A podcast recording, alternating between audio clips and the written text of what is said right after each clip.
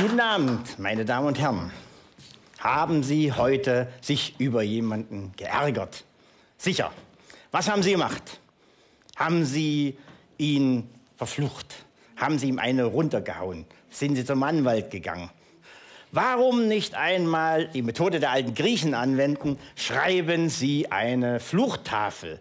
Etwa wie die folgende, Athen, 4. Jahrhundert vor Christus. Herrinnen Nymphen, ich übergebe euch Aigalia, die Schwester des Glykon, Tochter des Nikesios, zur Behandlung durch euch wie folgt. Draufgehen soll ihr Mut, ihre Kraft, ihr Leib, ihr, jetzt eine Lücke im Text, ihr Eingang oder Ausgang, ihr Sehvermögen, alle ihre Glieder am Körper. Ich übergebe sie euch zur Behandlung. Das ist doch ein ganz anderes Kaliber, nicht wahr? Also, was brauchen wir für eine Fluchttafel? Ein Stück Blei. Muss nicht groß sein. Wir haben etwa 1600 solche Fluchttafeln gefunden. Die meisten würden in diese Handfläche passen. Warum Blei? Kann man gut beschreiben mit einem Nagel, so ein bis zwei Millimeter große Buchstaben. Überhaupt kein Problem für den Schreiber. Großes Problem für uns Entzifferer. Es gibt vielleicht drei, vier Leute auf der Welt, die das können. Dann das Blei falten, Nagel durch und gewisse Eigenschaften des Bleis kann man durchaus auf den Bösling übertragen. Zum Beispiel wie folgt. Pherenikos soll zum unterirdischen Hermes und zur unterirdischen Hekate herabgebunden sein. Galene, die bei Pherenikos ist, binde ich herab zum unterirdischen Hades und zur unterirdischen Hekate binde ich herab. Und so wie das Blei hier wertlos und kalt ist, so soll auch jener und was bei ihm ist kalt sein. Nun, Sie haben schon gehört, es gibt bestimmte Adressaten für diese äh, Fluchttafel und die müssen wir nicht oben suchen, sondern unten in der Unterwelt und da sitzen dann die Damen Hekate und Persephone und die Herren Pluto und Hades und damit alles klar ist, bekommen sie noch einen Beinamen Stonios unterirdisch. Und wenn wir die mit unserer Tafel erreichen, dann wären sie tätig, aber in einer ganz bestimmten Art und Weise, und das müssen wir wissen, sie ziehen zu sich hinab, wie mit so unsichtbaren Stricken. Und wir müssen also den Bösling herabbinden.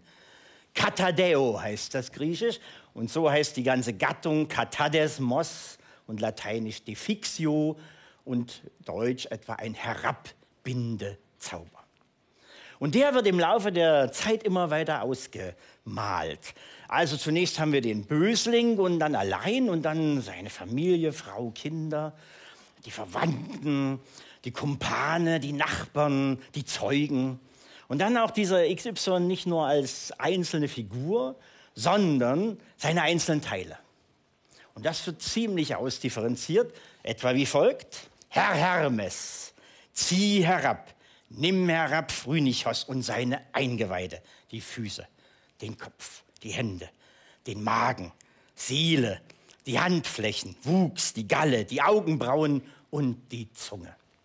Jetzt die Frage, wie kommt nun unsere Tafel dann tatsächlich in die Unterwelt? Nun, man könnte es mal so probieren wie eine Fluchttafel viertes Jahrhundert, auch Athen, den Brief schicke ich den Dämonen und der Persephone und gebe ein Heim Tipitis, die Tochter der Chorine, die mir Unrecht tut, die Tochter, den Mann und die drei Kinder von jener, zwei weibliche und ein männliches. Aber wissen Sie, Brief in die Unterwelt, das ist so originell wie Brief zum Weihnachtsmann in Himmelfort. Wir wissen, wie das funktioniert, gar nicht. Also müssen wir Stellen suchen, die also direkten Kontakt zur Unterwelt haben. Und das sind insbesondere drei. Gewässer, Brunnen, Bassins, die nach unten fließen. Für uns ist der Gedanke Blei und Wasser ziemlich komisch, aber mh. Tempel von Gottheiten, die halb oberirdisch und halb unterirdisch sind. Also zum Beispiel die Demeter, die Göttin der Feldfrucht. Wenn die unten ist, ist Winter, nicht wahr? Oder Hermes, der Götterbote, der nach oben und unten Durchgang hat. Ganz besonders effektiv, aber das Grab eines frisch Verstorbenen der gerade auf dem Weg in die Unterwelt ist und diese Tafel mitnehmen kann. Zum Beispiel dieser Theomnastos, so wie du, Theomnastos, also die Leiche nämlich, unfähig bist, an Händen, Füßen, Körper irgendetwas zu tun, irgendetwas zu betreiben, zu lieben, mit einer Frau zusammen zu sein, so soll auch Zoilos unfähig bleiben und so weiter. Zoilos ist also der Bösling. Und damit lasse ich die Fluchtafeln beiseite, denn sie sind nur ein klitzekleiner Teil unseres Gegenstandes. Die Zahl der antiken Inschriften ist vielleicht mit einer Million nicht zu gering geschätzt. Also beginnen bei den ägyptischen, sumerisch und so weiter bis etruskisch. Die Zahl der griechischen etwa 200.000, 250.000. Keiner weiß das so genau. Sie sind irgendwie wie Fußnoten seiner Geschichte der Menschheit im Altertum. Mit der bemerkenswerten Tatsache, dass der Haupttext über weite Strecken hin fehlt, während die Fußnoten immer mehr wuchern. Sie können mir glauben, es gibt nichts, was nicht in der Antike auf Stein auf Metall geschrieben worden wäre. Es beginnt bei hochoffiziellen Dokumenten, Staatsverträge, Friedensverträge, religiöse Texte, Gesetzesordnungen, Abrechnungen, also Akten der Verwaltung, Abrechnungen, Ehreninschriften, Weihinschriften, Grabinschriften bis zu Kritzeleien und Graffiti. Aber ein Spruch in unserem Fach lautet, es gibt keine banale Inschrift, nur eine banale Art, sie zu behandeln. Und etwas Spektakuläres habe ich Ihnen mitgebracht und benutze gleichzeitig die Gelegenheit, Ihnen unser wichtigstes Tool vorzustellen, den Abklatsch. Und dazu braucht man eine spezielle Bürste. Diese ist von dem letzten Bürstenmacher Berlins handgefertigt.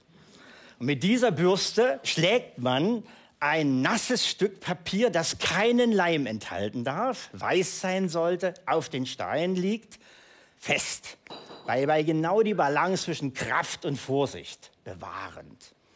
Und wenn man das gut gemacht hat, bekommt man am Ende einen 1 zu 1 Abdruck der Inschrift und den kann man lesen. Man kann entziffern und äh, den Text feststellen mit Hilfe aller möglichen Mittel, wie zum Beispiel Wörterbücher und so weiter.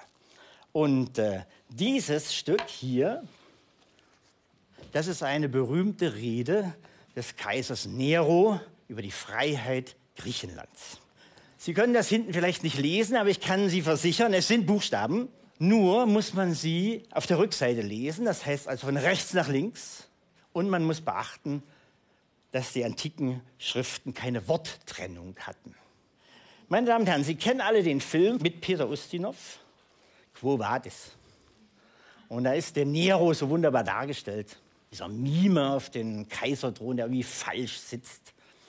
Und das Ganze ist äh, bei aller künstlichen Freiheit gut recherchiert, denn wir wissen eine ganze Menge über Nero. Aber im Wortlaut hatten wir nichts von Nero. Keine seiner Reden, keines seiner Gedichte bis zum Jahre 1888, als in der griechischen Provinz diese Inschrift, die ich im Abklatsch gezeigt habe, gefunden worden ist und die in ganz anderem Kontext, das ist so eine Ehrung für so einen Priester, eine Rede von Nero enthält, und zwar im Wortlaut. Und nicht nur im Wortlaut, sondern mit allen Daten, die wir Historiker uns wünschen. Tag 28. November 67 nach Christus. Ort Korinth, Stadthalle. Wortlaut auf Altgriechisch, meine Übersetzung. Ein für euch, ihr Männer Griechenlands, unerwartetes Geschenk. Auch wenn von meiner Hochherzigkeit nichts unerwartet kommt, gebe ich. So groß, wie ihr es zu erbitten nie gewagt hättet. Das ist gute Oratorik. Griechen, Ihr alle empfanget denn Freiheit und Steuerfreiheit, die ihr nicht einmal in euren glücklichsten Zeiten hattet. Da kam sicher Applaus. Weiter Nero. Oh, hätte ich zu einer Zeit, da Griechenland in seiner Blüte stand, dieses Geschenk gewähren können. Und jetzt kommt ein ganz abgefahrener Gedanke. So tadle ich denn die Zeit, die Horkai Memphomai ton Iona, dass sie die Größe meiner Gunst verringert hat. Und dann der knallige Schluss.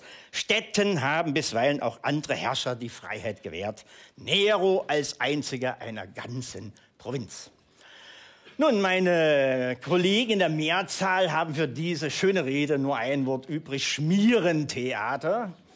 Genauso wie also auch für jene Szene aus dem Film, wo also Sir Nero Ustinov am Fenster des Palastes steht, dass Rom brennt und er singt also ein eigenes Gedicht über den Untergang Trojas. Aber auch das ist nicht ganz falsch.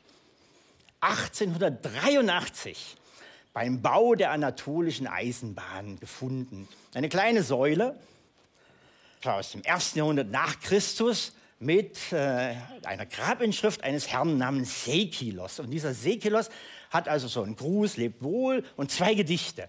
Und über einen dieser Gedichte sah man Buchstaben, zum Teil gedreht mit Punkten und Strichen darüber. Und erst eine ganze Weile später hat man erkannt, um worum es sich dabei handelt, um Noten, um Noten der ionischen Tonleiter. Und diese Noten kann man umsetzen in die uns bekannten Noten. Und seitdem ist also einiges dazugekommen an solchen Noten, aber alles sehr fragmentarisch, sehr spekulativ.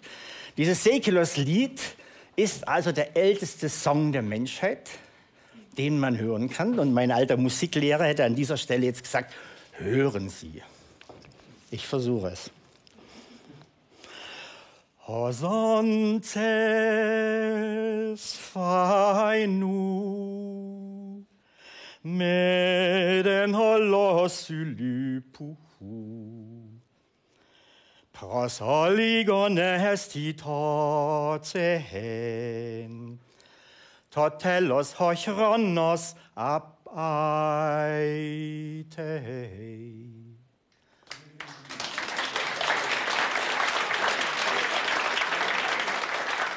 Solange du lebst, zeige dich. Über nichts ärgere dich.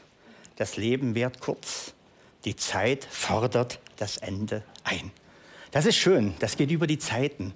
Und das ist eine wunderbare Illustration des Satzes, dass die Antike das uns nächste Fremde ist. Ich danke Ihnen.